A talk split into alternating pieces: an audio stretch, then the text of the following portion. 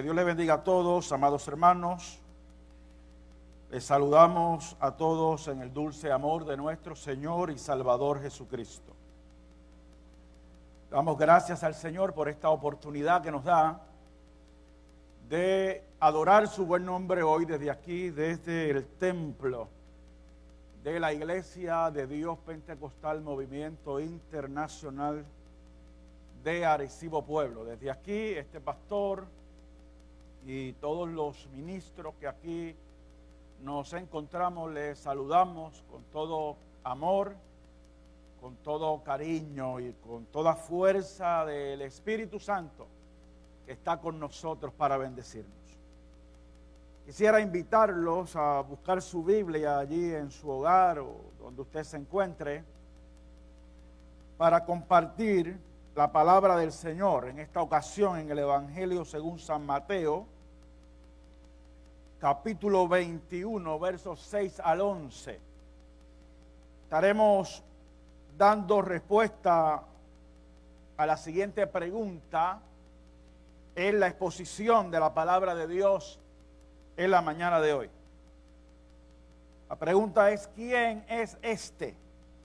¿Quién es este?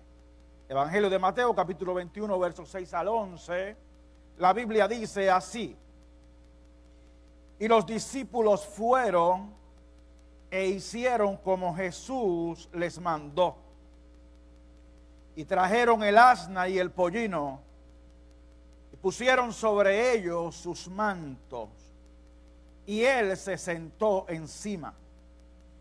Y la multitud, que era muy numerosa, tendía sus mantos en el camino y otros cortaban ramas de los árboles y las tendían en el camino. Y la gente que iba delante y la que iba detrás aclamaba diciendo, oh sana al Hijo de David.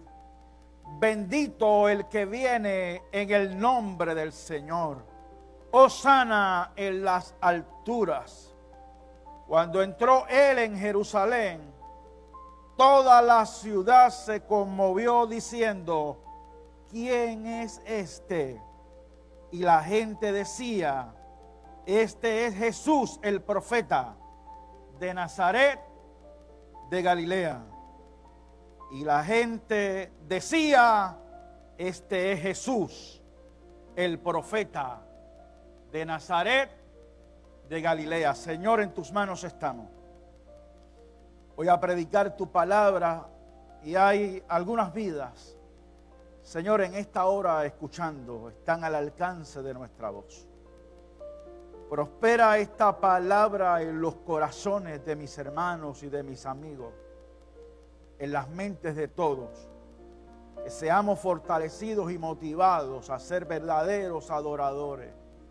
Y que comprendamos, Señor, quién eres tú ¿Qué significas tú para la vida de nosotros y de todas las naciones? La gloria y la honra la daremos a ti siempre. Amén, Señor. Amén. Me complace hoy hablar del personaje y del tema que más me apasiona en esta vida y que más me motiva a predicar este santo evangelio. Vamos a hablar hoy de Jesús. Vamos a hablar de cómo Jesús irrumpió en el mundo, irrumpió en la sociedad y cómo las multitudes, la gente, los pueblos, las familias y las naciones reaccionaron a la presencia de Jesús en el mundo.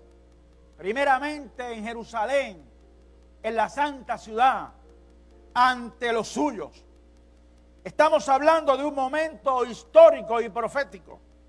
Se habían cumplido las 69 semanas de la profecía de Daniel. A continuación, el Mesías sería cortado, según Daniel capítulo 9, verso 26 desde la orden para restaurar y edificar a Jerusalén hasta Hermesías príncipe son 69 semanas. A una semana de su muerte es recibido en Jerusalén con aplausos y expresiones de adoración y reconocimiento. Osana, forma hebrea de la salutación que significa salva ahora, te lo rogamos. Osana, salva ahora, te lo rogamos. Las seis apariciones de esta expresión en el Nuevo Testamento están relacionadas a la entrada triunfal de Cristo a Jerusalén. La exclamación fue hecha no solo por aquella multitud que le seguía, sino que también por los niños en el templo. Estas referencias del Evangelio indican que la expresión, aunque originalmente era una oración dirigida a Dios, también asumió la forma de un clamor de homenaje o saludo equivalente a gloria a o salve. ¿Qué esperaba la multitud y la ciudad de Jerusalén? Esperaban salvación. Pero ¿qué tipo de salvación? Estaban esperando una salvación política.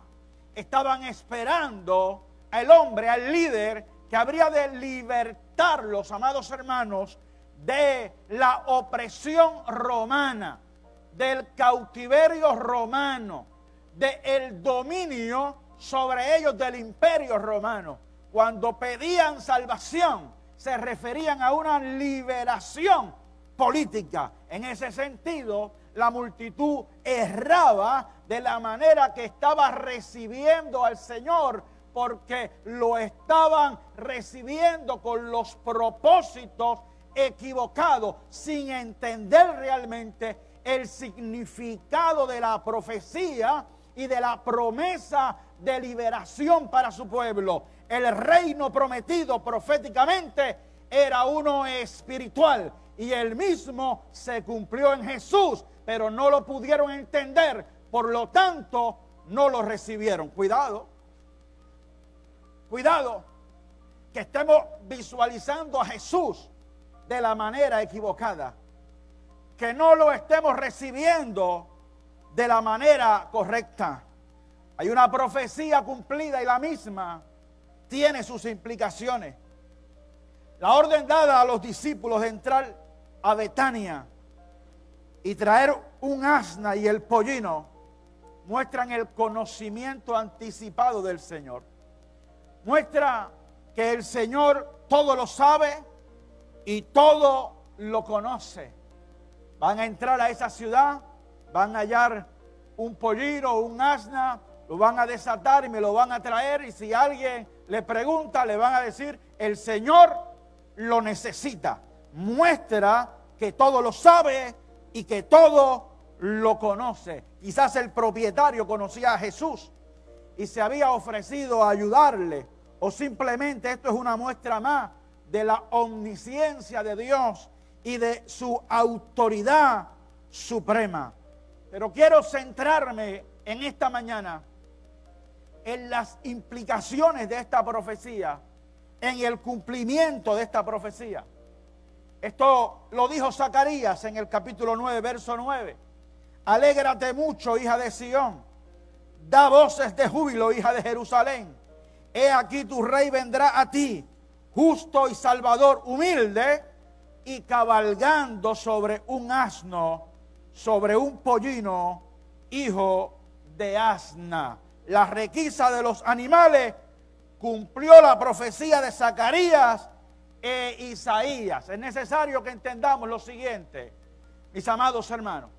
Muy importante que entendamos que, que esta palabra de Zacarías, los judíos le daban un valor mesiánico. Entendían que esta palabra de que el rey vendría sobre un pollino, sobre un, un asno era, se, habría de cumplir en la figura de el Mesías. Eso fue lo que ellos creyeron siempre. Entonces, amado, al entrar a Jerusalén Jesús de esta manera, e, en el mismo momento en que entra a Jerusalén sobre un asna, sobre un pollino se estaba presentando como el cumplimiento de aquella palabra. O sea, aquella profecía mesiánica se estaba cumpliendo en él. Por lo tanto, el mero hecho de entrar de aquella manera a Jerusalén le estaba diciendo a todos ellos, yo soy el Mesías. Aquí está presente el Mesías. Y si conocían la escritura, y si de verdad le daban el valor mesiánico que tenía, debían entenderlo y debían recibirlo como tal.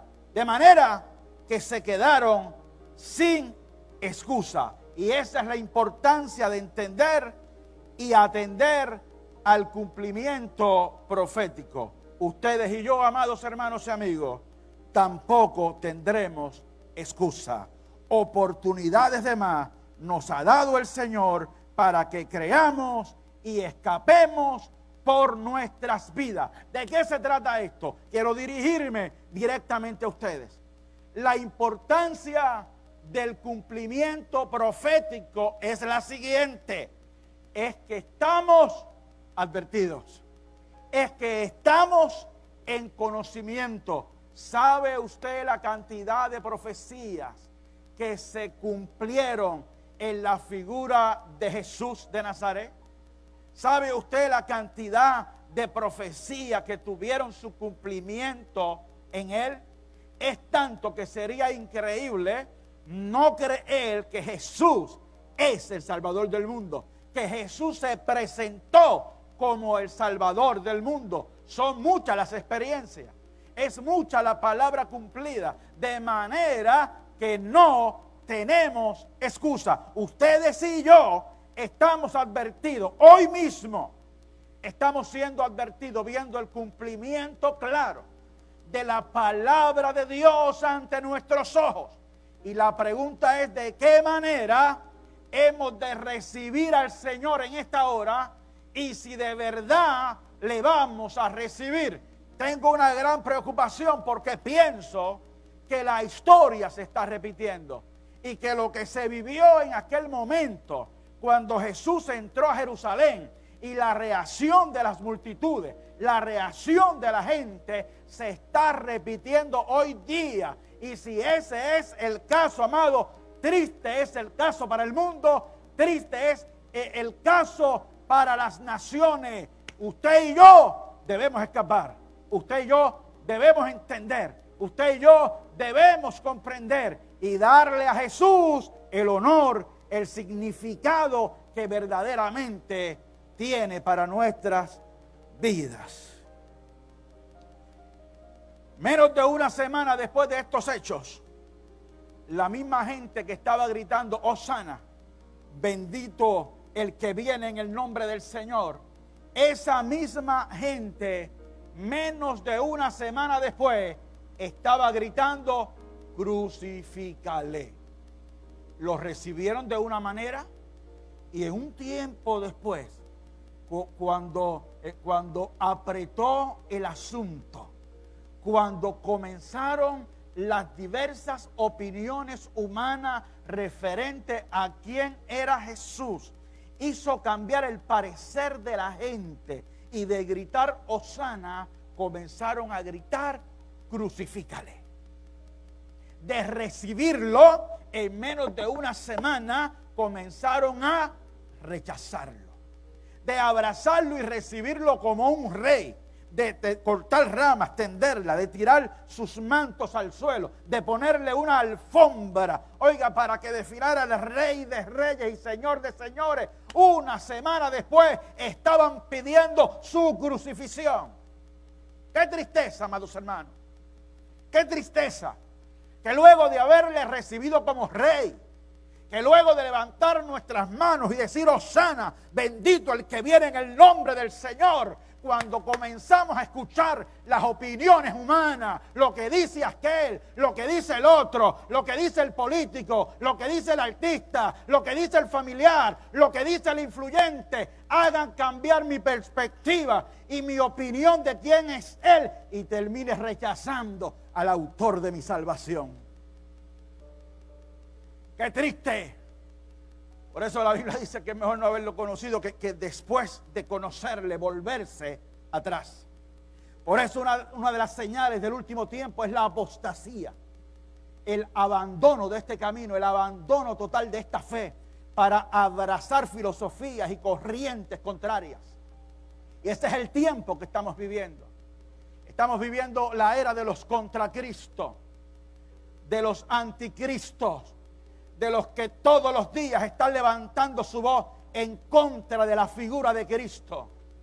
Esa es la era que estamos viviendo, ese es el momento que como iglesia estamos enfrentando. Es hora, amado, que, nos pongamos firmes sobre nuestros pies, firmes en nuestra, en nuestra fe. La Biblia dice, cuando venga el Hijo del Hombre, ¿hallará fe en la tierra? ¿Hallará fe en la tierra? Todavía, todavía habremos algunos que creamos en Él, que sigamos diciendo, ¿quién es Jesús? Es el Hijo de Dios. ¿Quién es Jesús? Es el Rey de Reyes y Señor de Señores. Cuando venga Él, ¿habrá todavía fe en la tierra? Es tiempo de ceñirnos bien la ropa, de apretarnos bien los pantalones, porque esto apenas comienza. La persecución que estamos viendo, la rudeza del discurso contrario a Cristo que estamos enfrentando. Amado, cuidado, porque fácilmente puedes ser movido de lo que has creído, de lo que te ha hecho tanto bien Hoy, hoy es necesario que los verdaderos adoradores adoremos al Padre en espíritu y en verdad. No importa lo que diga Pilato. No importa lo que diga Caifás. No importa lo que digan los fariseos y los escribas. No importa lo que diga el profesor de la universidad. No importa lo que diga el analista político. No importa lo que diga el presidente de aquí o el presidente de allá. El líder del partido político que me gusta o el del que no me gusta. Es tiempo que nos olvidemos de eso y nos paremos firmes sobre la roca, porque el que me prometió eternidad se llama Jesús de Nazaret, el Hijo de Dios. ¿Y cómo lo recibieron las gentes? El Señor cabalgó a la ciudad sobre una alfombra de mantos y de ramas de palmera, y con la aclamación del pueblo resonando en sus oídos por un momento al menos fue reconocido como rey. Por un momento y por unos pocos fue reconocido como rey. ¿Cómo reaccionó la ciudad? Adorando, con aclamación de multitud, con, curiosidad e, e, e intriga, reaccionó la ciudad. Cuando veían a Jesús pasar y los que iban adelante diciendo Osana y los que iban de atrás diciendo Osana y, cortando las ramas y, tirando y batiéndolas a él y, poniendo sus mantos, le pusieron una alfombra roja. ¿Cómo reaccionó la ciudad a este diciendo, ¿quién es este? ¿Quién es este que puede provocar tal cosa? Recuerde usted que ese Jesús que entraba a Jerusalén, entraba a la última semana, estaba en su pasión, iba rumbo a la cruz. Ese Jesús ya había sanado a, los enfermos. Ese Jesús ya había resucitado a los muertos. Ese, ese Jesús le había dado vista a los ciegos. Ese Jesús había hecho maravillas y prodigios. Por eso cuando entró a Jerusalén, la multitud decía, Osana, bendito el que viene en nombre del Señor. Y toda la ciudad se conmovió y decía, pero ¿quién es este que provoca tal cosa? ¿Quién es este Jesús que aún en medio de una pandemia que tiene a todo el mundo atemorizado, tiene a un montón de gente que sigue predicando su buen nombre? ¿Quién es este Jesús que aún cuando el mundo está lleno de miedo, de temor por las circunstancias que estamos viviendo, ¿quién es este Jesús que provoca que ahora mismo haya tantos altares activos de hombres y mujeres de Dios predicando su buen nombre, anunciando que Él salva, que Él sana, que Él bautiza y que Él viene pronto, anunciando que Él sigue teniendo poder y que tiene poder sobre esta pandemia que estamos viviendo. ¿Quién es este? ¿Quién es este Jesús que puede provocar tal cosa sobre nuestras vidas? Que puede provocar esta pasión en nuestras vidas que puede provocar esta pasión en nuestros corazones. ¿Quién es este Jesús?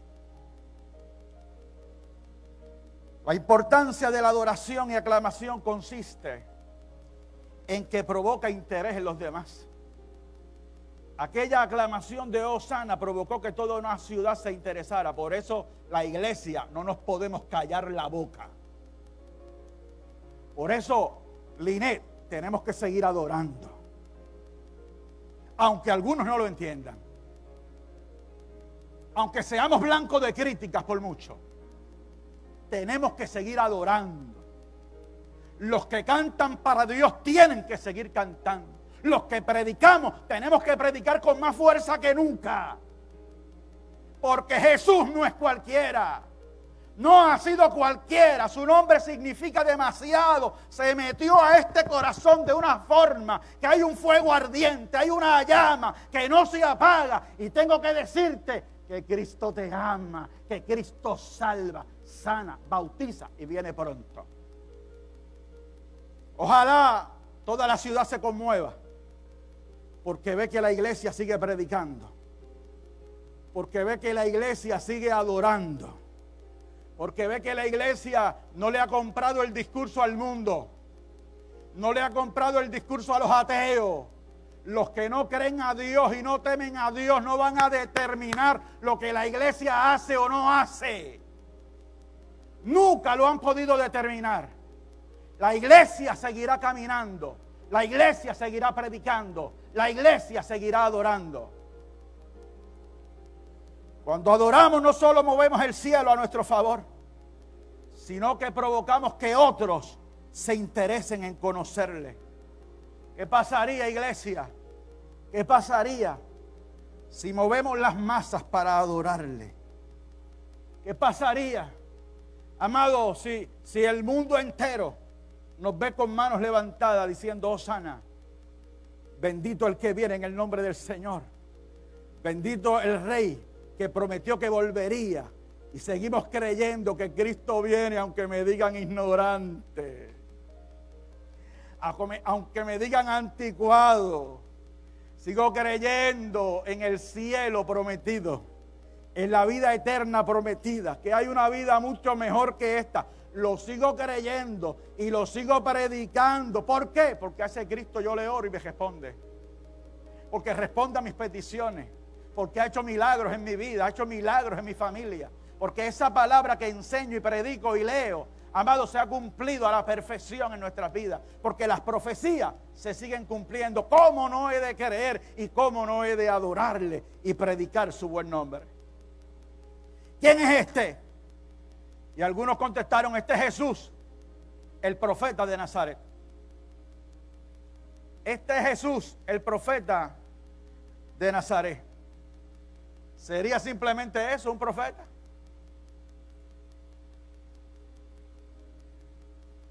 Algunos siguen minimizando el buen nombre de Jesús. Algunos siguen restando la importancia. En la universidad a mí me dijeron, en la universidad a mí me dijeron, Ahí me dijeron, grandes profesores, doctores, que el primer día escribían en la pizarra bien grande, doctor Silistrac y tal. Me decían, Jesús es un personaje histórico. Jesús fue un revolucionario con su discurso. Ganó muchos seguidores y eso es todo. Y me lo decía la academia. Me lo decía la gente que sabe o que el mundo dice que sabe.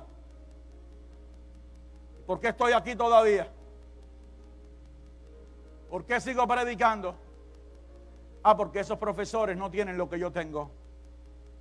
Esos profesores no tienen la experiencia. Se saben toda la Biblia, pero no han experimentado al Dios de la Biblia. Pueden citar los capítulos, los versículos y hasta el contexto histórico, pero no se le ha revelado ese Dios de la Biblia no lo han sentido en el corazón como yo lo siento. Y esa es la diferencia entre ustedes y nosotros. Por eso es que la sabiduría del mundo es, enloquecida. Es enloquecida. Y, y esta sabiduría espiritual al mundo le parece locura. Porque no tienen la experiencia. Pero los que la tenemos, los que tenemos el Espíritu Santo ardiendo en nuestra vida no podemos parar y no podemos callar esta verdad gloriosa. ¿Quién es este? Es el cumplimiento de la ley y, los profetas. Es el Salvador del mundo. Dice la Biblia, Romanos 3, 21 y 22. Pero ahora, aparte de la ley, se ha manifestado la justicia de Dios, testificada por la ley y por los profetas. Justicia de Dios por medio de la fe en Jesucristo para todos los que creen en Él. Romanos 3:25, a quien Dios puso como propiciación por medio de la fe en su sangre. Él es el cumplimiento de la ley y es el cumplimiento de los profetas. ¿Quién es este? Él es el Señor. Y escuche bien esta palabra. Filipenses capítulo 2, versos 9 al 11, por favor escúchelo bien. Que todas las naciones lo escuchen que todos los gobernantes lo escuchen, que toda la tierra lo escuche. Por lo cual Dios también le exaltó hasta lo sumo. Y le dio un nombre que es sobre todo nombre. Para que en el nombre de Jesús se doble toda rodilla de los que están en los cielos y en la tierra y debajo de la tierra. Y toda lengua confiese que Jesucristo es el Señor para gloria de Dios Padre que toda rodilla se doble en el cielo, en la tierra y debajo de la tierra. Los seres celestiales tienen que doblar rodillas. Los hombres en la tierra tenemos que doblar rodillas ante ese nombre. Y lo que esté debajo de la tierra, los reinos espirituales y de maldad, también tendrán que doblar rodillas delante de Él. Pero olvídese del cielo y de debajo de la tierra. Hablemos de la tierra. Hablemos de lo que estamos aquí hablemos de las naciones. ¿Cuántos verdaderamente estamos doblando nuestras rodillas delante de ese nombre? ¿Y cuántos están doblando las rodillas delante de otras fuerzas de este mundo? Es una pregunta que tenemos que hacernos. Es una pregunta, oye, óigame bien, que no podemos obviar. Tus rodillas se están doblando ante quién? Las mías se están doblando ante el Rey de Reyes y Señor de señores. Le he recibido. Y, ahí hay una palabra poderosa que dice que toda lengua confiese que Jesucristo es el Señor para gloria de Dios Padre. Toda lengua se refiere a todos los seres humanos, no. No todos los seres humanos van a doblar rodillas delante de Dios Padre. De hecho, son los pocos, son los menos, son los menos. ¿A qué se refiere cuando dice toda lengua confiese, amado, que en todas las naciones, en todas las lenguas, habrá gente, óigame bien, porque este evangelio será predicado en todo el mundo y entonces vendrá el fin. En todas las lenguas habrá gente que doble sus rodillas delante del Rey de Reyes y Señor de Señores y confiese que Jesucristo es el Señor. La mía la está confesando y la tuya. Y la tuya. La mía lo está confesando y la tuya. Estás a tiempo, estás a tiempo para que hoy confiese que Jesucristo es el Señor. No le hagas más el juego al mundo. No le hagas más el juego a los detractores. No le hagas más el juego a los que minimizan y menosprecian el buen nombre de Jesús. Levántate en fe, cree y confiesa que Jesucristo es el Señor. ¿Quién es este? Es el que nos adelantó lo que estaría ocurriendo hoy a causa de él. Jesús dijo, Lucas capítulo 12, verso 51, ¿pensáis que he venido para dar paz en la tierra? Os digo no, sino disensión. Óigalo bien. Adiós, pero este no es el príncipe de paz. Este no fue el que dijo, mi paso os dejo, mi paso os doy, no como el mundo la da, yo os la doy. Pero aquí dice, yo no vine a dar paz a la tierra. Yo vine a traer disensión. ¿A qué se refiere? Bueno, amado, Él es el príncipe de paz. Y Él nos ofrece una paz perfecta que sobrepasa todo entendimiento. ¿A quiénes? A los que confesamos que Él es el Señor. Pero su figura en el mundo, cuando Él irrumpe en el mundo, lo que provoca es disensión. Lo provocó cuando entró a Jerusalén y lo está provocando todavía hoy. Y a través de todas las eras, su buen nombre provoca disensión. Él mismo dice, en una familia de cinco, tres estarán de un lado y dos de otro. Lo mismo con las naciones, lo mismo con los gobernantes. Lo mismo con las personas influyentes de la tierra. su figura causa disensión. Unos creen y otros no creen. Unos lo adoramos y otros lo odian. Unos lo amamos y otros lo odian. Esa es la realidad que estamos viviendo. La pregunta es de qué lado tú estás. En esta hora la invitación es a que confesemos que Jesucristo es el Señor. Que le abracemos, le confesemos y estemos del lado de los que le adoramos. Alabado sea el nombre del Señor para siempre. En aquella ocasión intentaron callar la adoración y aclamación. Registra Lucas 19 este intento de acallar a la multitud. Escuche esto, amado. Lucas 19, versos 39 y 40. Entonces algunos de los fariseos de entre la multitud le dijeron, maestro, reprende a tus discípulos. Él respondiendo les dijo, os digo, oiga esto, os digo que si estos callaran, las piedras clamarían. Si estos que están gritando Osana callaran, las piedras clamarían, porque es que el nombre de Jesús es demasiado grande. Alguien tiene que adorarlo. Si tú cierras la boca, alguien la va a abrir para adorar el buen nombre de Dios. Hasta las piedras clamarían. Y eso lo estamos viendo cumplido a través de toda la historia. La voz cristiana han habido miles de intentos de silenciarla y todos los esfuerzos han sido infructuosos y las piedras han hablado. Esta semana habló una piedra poderosa. Una piedra poderosa salió hablando esta semana. El presidente de Estados Unidos, que yo tengo mis reservas con el caballero y muchas cosas, porque se dispara cualquier maroma. Hay que tener cuidado. Pero esa piedra habló esta semana. Esa piedra habló y le dijo a los gobernadores, le dijo a los gobernadores de la nación más poderosa del mundo, le dijo, es increíble que ustedes estimen a las licorerías como un servicio esencial y las dejen abrir y tengan los templos de oración cerrados. Ábranlos ahora. En Estados Unidos necesitamos más oración y no menos. Eso lo dijo una piedra, super piedra. Y si una piedra dice una cosa semejante, como yo, ministro de Dios, voy a decir algo diferente? La iglesia tiene que seguir caminando. La iglesia tiene que seguir caminando, entiéndalo. La iglesia tiene que seguir predicando. Estamos viviendo una hora determinante en el mundo. La voz de Dios tiene que escucharse y las oportunidades tienen que estar para que la gente entre en el arca. El fin se acerca. Amados hermanos, y tenemos que abrirle las puertas de los cielos a la gente para que entren. Aleluya. Callaron los judíos, pero Dios levantó la iglesia. La que no ha callado hasta el día de hoy. Oiga esto, amado. Ni la espada, ni la cárcel, ni calabozos, ni azotes, ni hogueras, ni guillotinas, ni pistolas, ni cuchillos, ni legislaciones. Nada ha callado la voz de la iglesia cristiana. Es que el nombre de Jesús es demasiado poderoso y no podemos callar. Si yo me callo, se levanta otro y habla. Se levanta otro y habla, se levanta otro y predica.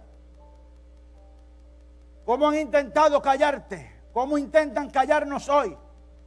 Lo hacen a través del intelectualismo que pretende ridiculizarnos. Nuestra prédica es ridícula, nuestra doctrina es ridícula, nuestras creencias son ridículas. Y, ese discurso comienza a penetrar eh, eh, en la iglesia, amado, comienza a penetrar, a, a, ser parte en el corazón de nuestra gente. Y mucha gente comienza a abandonar lo que siempre ha creído. ¿Quién es este? Jesús para mí es amor, es paz, es perdón, es justicia, es libertad, es mi amigo. Ese ejemplo es guardián, es seguridad, es suficiente, es completa saciedad. Jesús es mi todo. Entró triunfante a Jerusalén, cumplió su misión, consumó su obra por amor a ti. ¿Quién es este? Jesús es el que vuelve triunfante. Adoración vaya subiendo. Jesús es el que vuelve triunfante. Jesús es rey de reyes. Jesús es Señor de señores. Hechos capítulo 1, versos 10 y 11. Y estando ellos con los ojos puestos en el cielo, entre tanto que él se iba, he aquí se pusieron junto a ellos dos varones con vestiduras blancas, los cuales también les dijeron, varones Galileo, ¿por qué estáis mirando al cielo? Este mismo Jesús que ha sido tomado de vosotros al cielo, así mismo vendrá como le habéis visto ir al cielo. ¿Quién es este? Jesús es el camino, Jesús es la verdad y Jesús es la vida. Hoy es día de salvación. Hoy es día de esperanza. Creo firmemente, mis amados hermanos y amigos, que hoy tenemos que ser sabios y prudentes. Tenemos que ser responsables en la forma en que manejamos todo esto, en la forma en que hacemos las cosas, pero sin perder la valentía y sin abandonar la comisión y la encomienda que Dios nos ha dado. El Señor está con nosotros.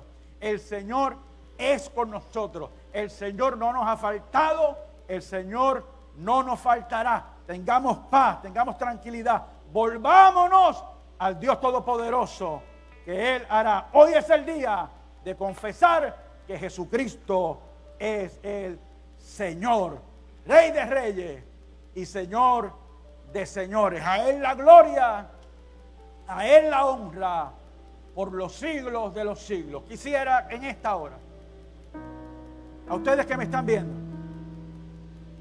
que inclinen su rostro, que lleven sus manos sobre su corazón,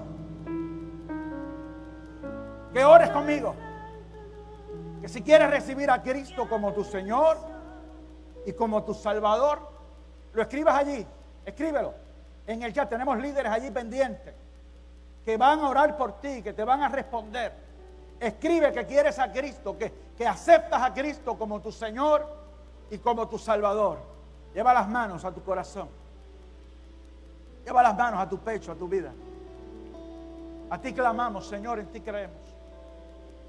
Mira a mis hermanos y mira a mis amigos que están allí. Al alcance de esta cámara, al alcance de nuestra voz. Salva las almas, perdona nuestros pecados, cúbrenos con tu presencia. Inscribe su nombre en el libro de la vida. Perdónanos, Dios, hoy te confesamos que tú eres Rey, que tú eres Señor de nuestras vidas. La gloria y la honra siempre será tuya, porque solo tú la mereces. Gracias, Señor. Gracias, Dios.